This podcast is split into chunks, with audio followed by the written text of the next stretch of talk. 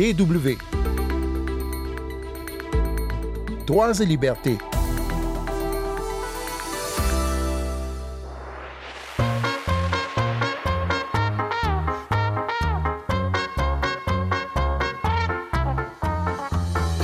La Jordanie tente de lutter contre le trafic d'êtres humains et contre le trafic de drogue, mais cette lutte ne pourra être couronnée de succès que si les autorités de la Syrie voisine collaborent. Or, nous allons voir que le gouvernement syrien a des liens avec cette contrebande lucrative, mais qui fait des ravages dans la jeunesse des proches et Moyen-Orient. Sandrine Blanchard au micro, bonjour et bienvenue tout le monde.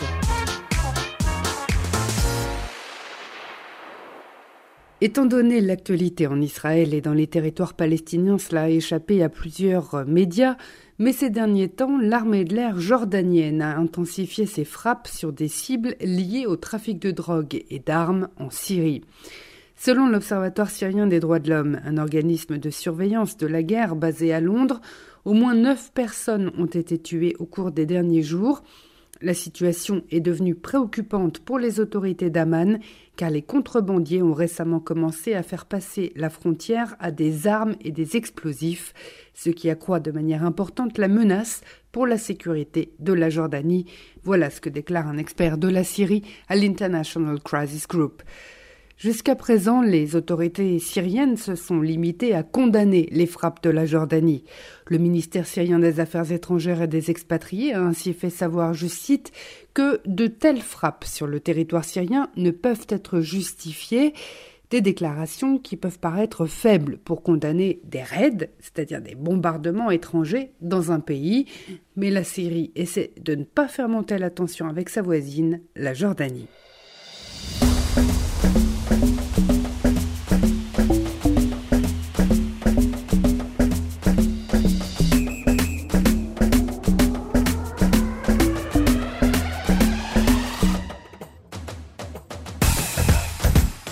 La Syrie est en effet devenue l'une des grandes productrices d'amphétamines pour la sous-région.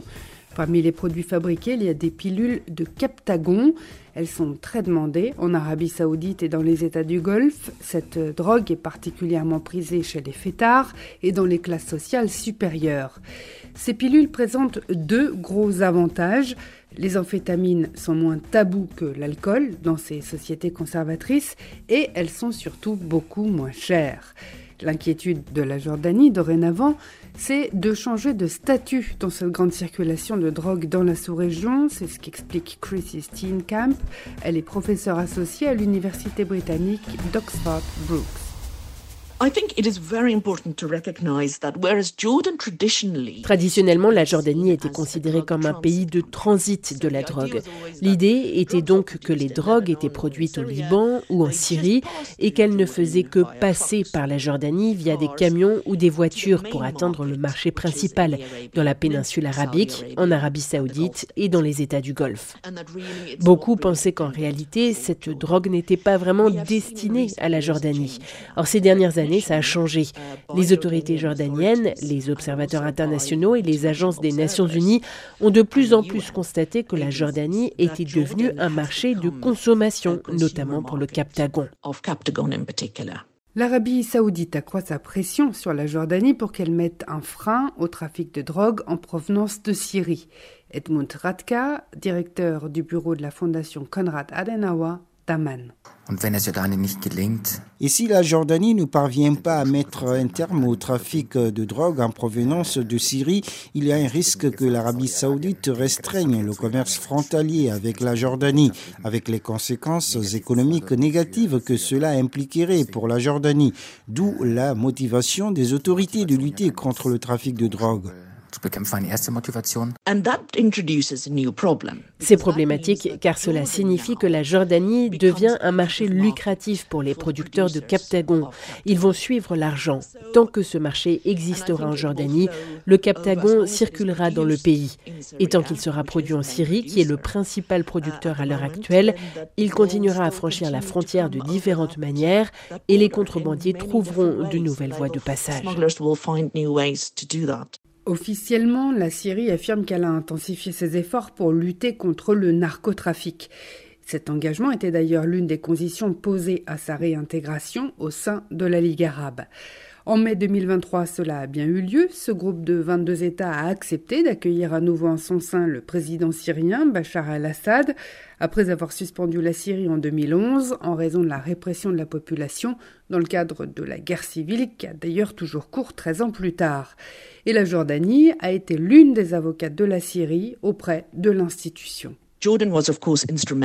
La Jordanie a bien sûr contribué à faciliter le retour de la Syrie au sein de la Ligue arabe en mai 2023.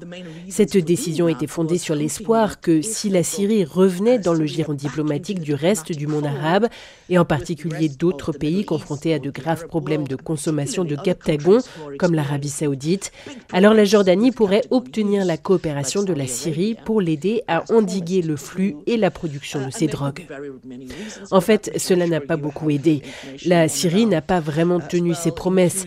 Il y a de nombreuses raisons à cela, et notamment le fait qu'il y ait des liens entre le gouvernement syrien et certaines de ses entités impliquées dans la production et le trafic de drogue dans le sud de la Syrie. Pour Edmund Radka, la stratégie actuelle de la Jordanie est ambivalente, voire contradictoire. À la fois, le gouvernement d'Aman veut coopérer avec celui de la Syrie, et dans le même temps, la Jordanie organise des frappes militaires sur les réseaux de contrebande en territoire syrien. Une contradiction d'autant plus flagrante qu'une partie de l'appareil d'État syrien est impliquée dans le narcotrafic. En mars 2023, les États-Unis ont imposé des sanctions à deux cousins du président Bachar al-Assad, Samer Kamal el-Assad et Wassem Badi el-Assad. Tous les deux sont visés pour le trafic de pilules d'amphétamine Captagon. Un mois plus tard, l'Union européenne a également ajouté ses deux proches du président syrien et dix autres personnes et entités à sa liste de sanctions contre la Syrie. Le commerce d'amphétamines est devenu un modèle commercial dirigé par le régime, qui enrichit son cercle restreint et lui fournit des revenus qui lui permettent de maintenir ses politiques de répression contre la population civile. Ceci est un extrait de déclaration du Conseil européen. Compte tenu de la nature illégale de ce commerce, il n'existe pas de chiffre officiel sur le nombre de pilules d'amphétamine produites en Syrie. Toutefois, si l'on considère les saisies des forces de l'ordre, cela donne une idée du volume. Selon le Online World Drugs Report de 2023 de l'Office des Nations Unies contre la drogue et le crime, les saisies d'amphétamines au Moyen-Orient ont explosé, passant d'environ 42 tonnes en 2020 à près de 89 tonnes en 2021, c'est-à-dire pour ceux d'entre vous qui ne sont pas très forts en calcul mental, que ces saisies ont plus que doublé en un an seulement. D'après nos informateurs, au sein des forces de sécurité jordaniennes, ces drogues qui passent la frontière avec les drones sont généralement du crystal meth et non du captagon, car le captagon est bon marché. Pour gagner de l'argent avec le captagon, il faut donc une grosse cargaison. Et un drone ne peut pas transporter des millions de comprimés. Mais le crystal meth est cher. Il suffit donc d'une petite quantité de crystal meth qui peut facilement être transportée par un drone pour gagner de l'argent. Je pense donc que plusieurs facteurs expliquent les évolutions au cours des deux dernières années. Une enquête menée par l'agence France Presse AFP en novembre 2022 a également conclu que même avec un prix moyen peu élevé de 5 dollars par comprimé, ça fait à peu près 4,60 euros, le Captagon représente une industrie d'au moins 10 milliards de dollars, soit 9,21 milliards d'euros. Cependant, l'implication du gouvernement syrien, mais aussi de multiples autres acteurs, rend difficile la lutte contre la production et le trafic de drogue. Après 13 ans de guerre, la Syrie est devenue un pays fracturé, avec des zones tenues par l'opposition dans le nord-est et le nord-ouest du pays, sans oublier l'influence de la Russie et de l'Iran à Damas, la capitale, et dans le sud du pays. Les frappes jordaniennes peuvent donc ralentir le trafic de drogue à court terme, mais elles ne réussiront pas à endiguer totalement euh, cette contrebande, d'autant que des armes aussi circulent.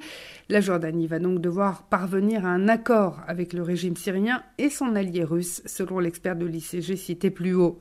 Néanmoins, depuis février 2022 et l'attaque de l'Ukraine par la Russie, la présence russe dans le sud de la Syrie, près de la frontière avec la Jordanie, donc a été réduite, ce qui a conduit à une plus grande influence des milices soutenues par l'Iran et à une augmentation de la contrebande.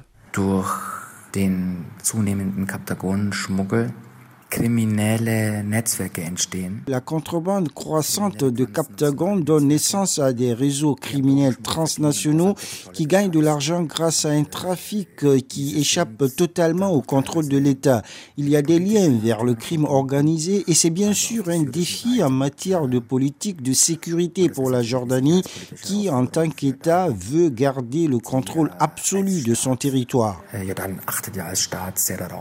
Uh, Russia's uh, role in southern Syria in particular and its sort of diplomatic. En outre, le rôle de la Russie dans le sud de la Syrie en particulier a vraiment diminué, surtout depuis la guerre en Ukraine qui occupe Moscou ailleurs.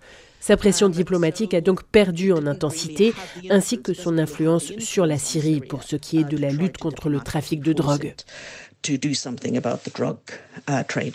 De son côté, le régime syrien craint que la Jordanie n'établisse des canaux de communication directe avec les communautés locales du sud de la Syrie, qui, bien que sous le contrôle du régime al-Assad sur le papier, ont un long passif d'opposition. Ces dernières semaines, le mouvement Rijal al-Karama, la plus grande faction militaire de la province syrienne de Souaïda, près de la frontière avec la Jordanie, a exprimé sa volonté de se coordonner avec l'armée jordanienne pour lutter contre les trafics transfrontaliers. Par ailleurs, le chef des forces d'opposition dans la zone frontalière de Tanf, Farid al-Qassim, a déclaré lui aussi avoir entamé des discussions sur une coopération avec les autorités jordaniennes, un scénario qui risque fort de déplaire au palais présidentiel à Damas.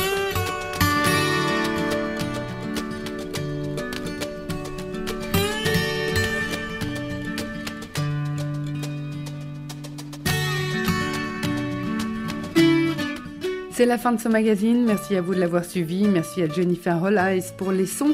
Si vous souhaitez le réécouter, le commenter, le partager, rendez-vous sur la plateforme de podcast de votre choix. Rendez-vous la semaine prochaine et d'ici là, ne lâchez rien.